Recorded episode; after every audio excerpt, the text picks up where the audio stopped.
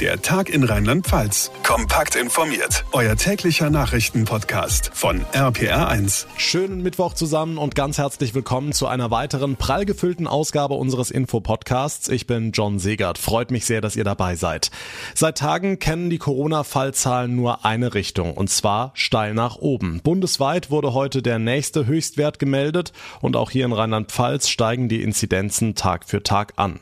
Deshalb soll hier das Boostern, also die Auffrischung Auffrischungsimpfung das große Thema der nächsten Wochen werden, mit einer großen Impfoffensive. Wie die aussieht, ob wir unsere Impfzentren jetzt wieder aufschließen und wie die Landesregierung mehr Menschen dazu kriegen will, sich überhaupt impfen zu lassen, das gleich in dieser Ausgabe.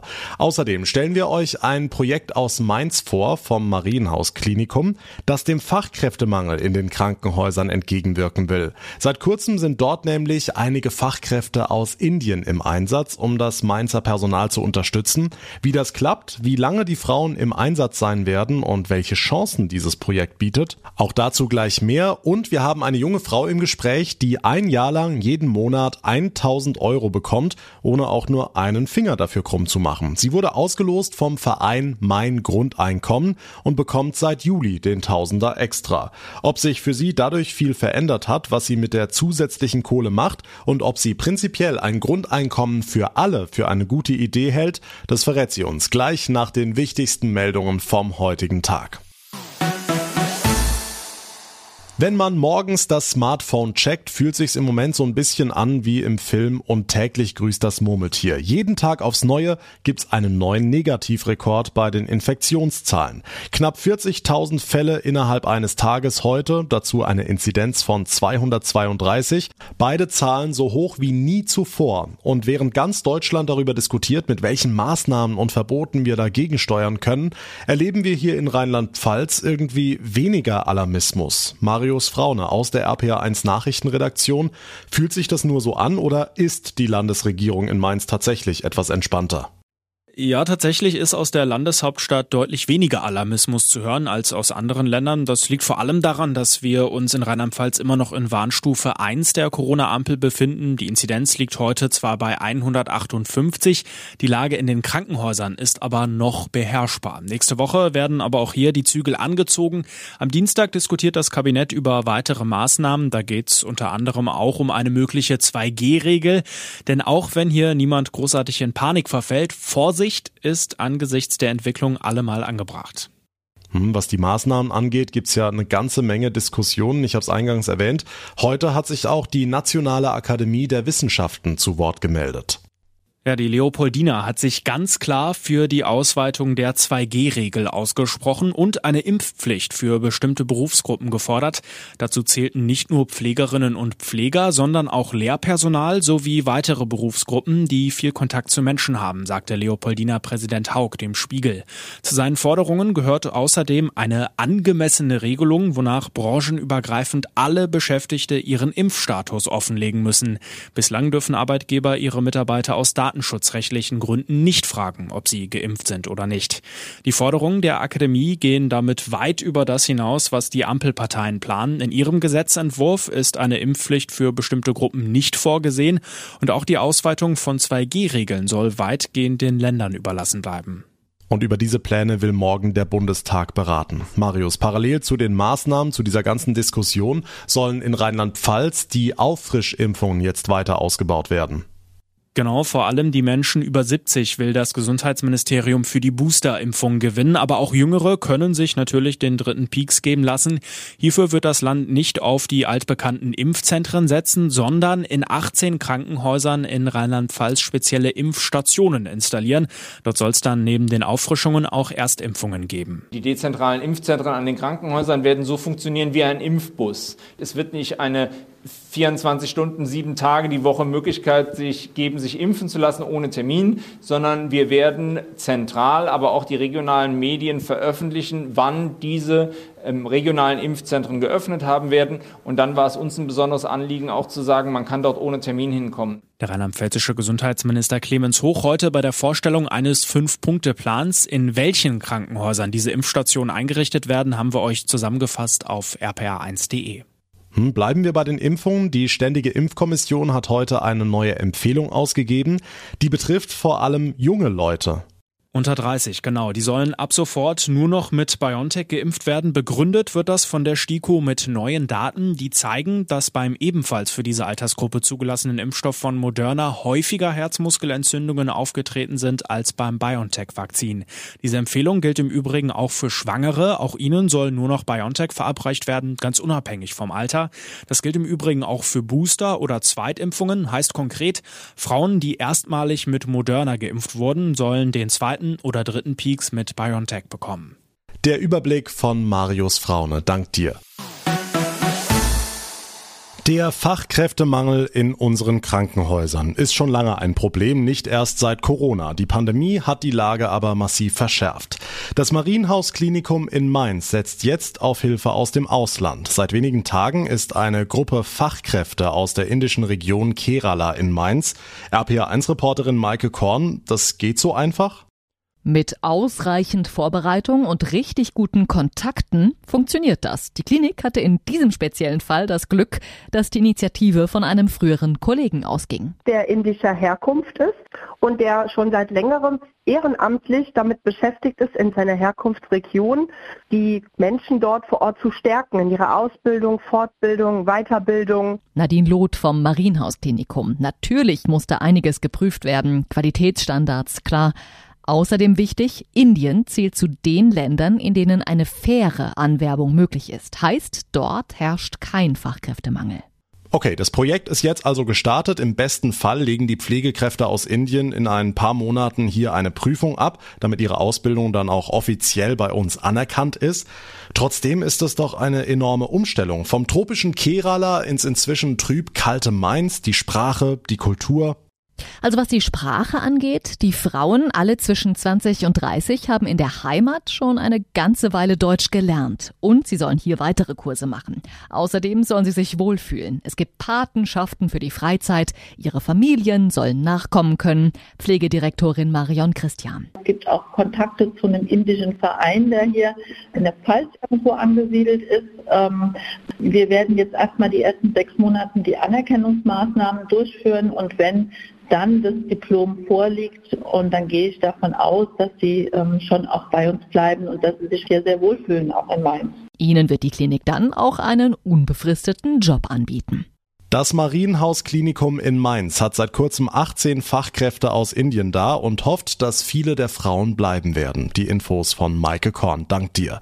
Und jetzt weitere wichtige Meldungen vom heutigen Tag im Überblick mit Felix Christmann aus der RPA1 Nachrichtenredaktion. Schönen guten Tag.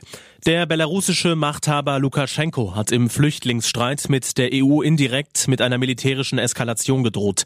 Er sagt in einem Interview, sollten an der polnischen Grenze Fehler passieren, werde Russland in den Konflikt hineingezogen. Russland sei die größte Atommacht der Welt. Unterdessen hat die geschäftsführende Bundeskanzlerin Merkel mit Russlands Präsident Putin telefoniert, wegen der dramatischen Lage der Migranten an der belarussisch-polnischen Grenze.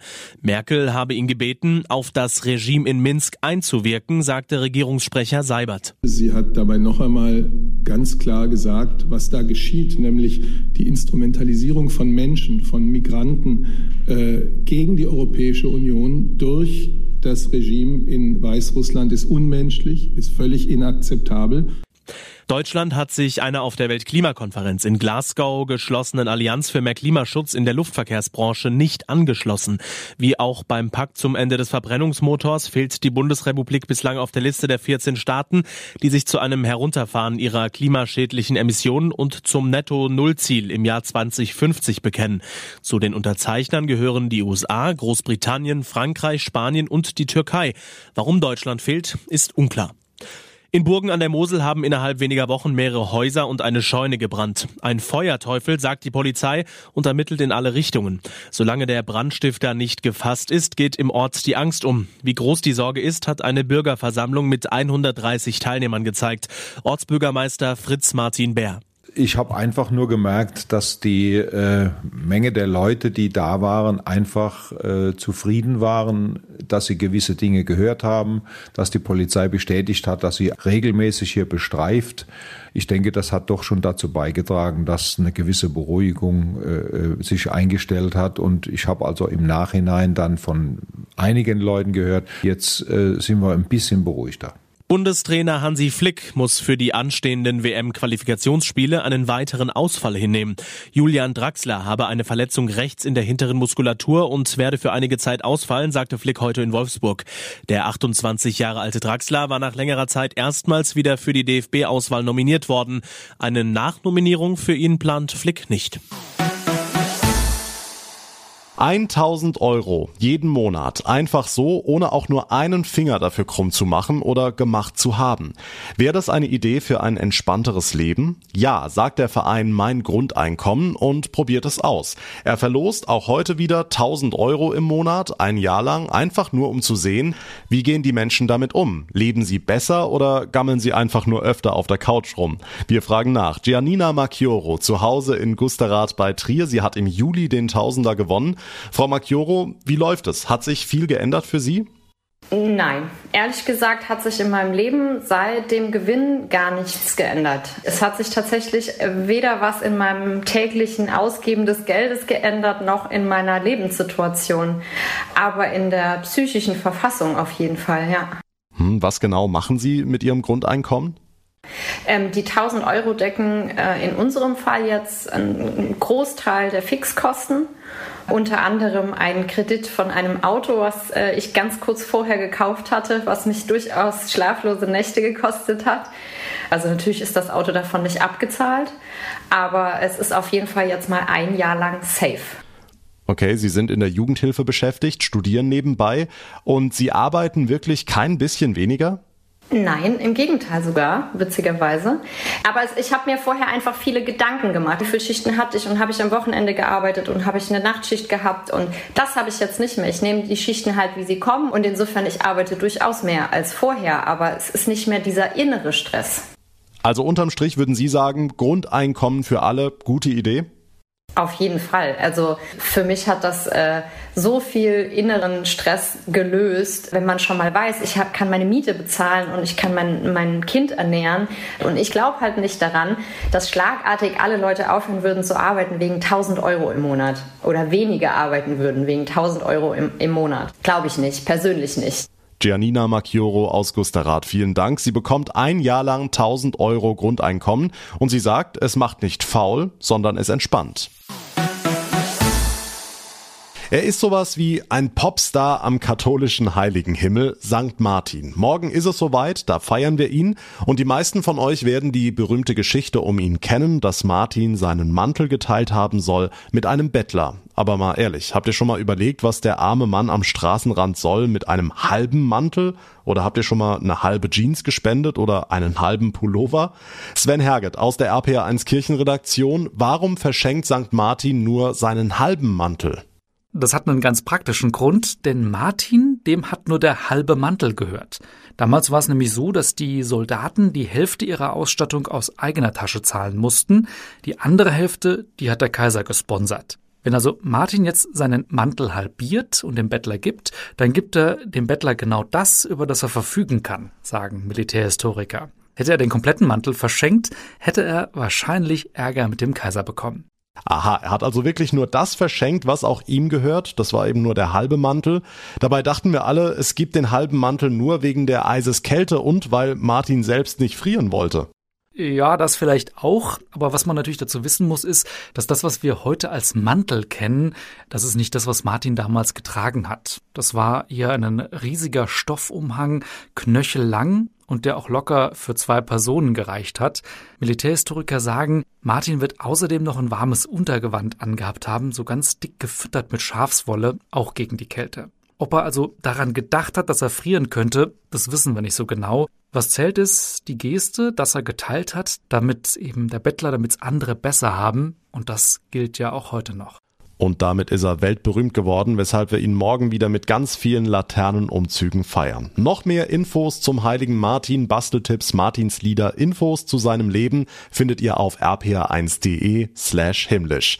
Und das war der Tag in Rheinland-Pfalz für heute. Ich würde mich sehr freuen, wenn ihr mal auf unserem Instagram-Kanal vorbeischaut. Da kriegt ihr immer die aktuellsten Infos zu unseren Ausgaben. Einfach nach der Tag in RLP suchen findet ihr ganz, ganz schnell. Und es wäre toll, wenn ihr die Zeit findet und uns eine kurze kurze Bewertung bei Apple Podcasts hinterlasst. Mein Name ist John Segert. Ich bedanke mich ganz herzlich für eure Aufmerksamkeit und für euer Interesse. Wir hören uns dann morgen Nachmittag in der nächsten Ausgabe wieder. Bis dahin eine gute Zeit und vor allem bleibt gesund. Der Tag in Rheinland-Pfalz, das Infomagazin, täglich auch bei RPR1. Jetzt abonnieren.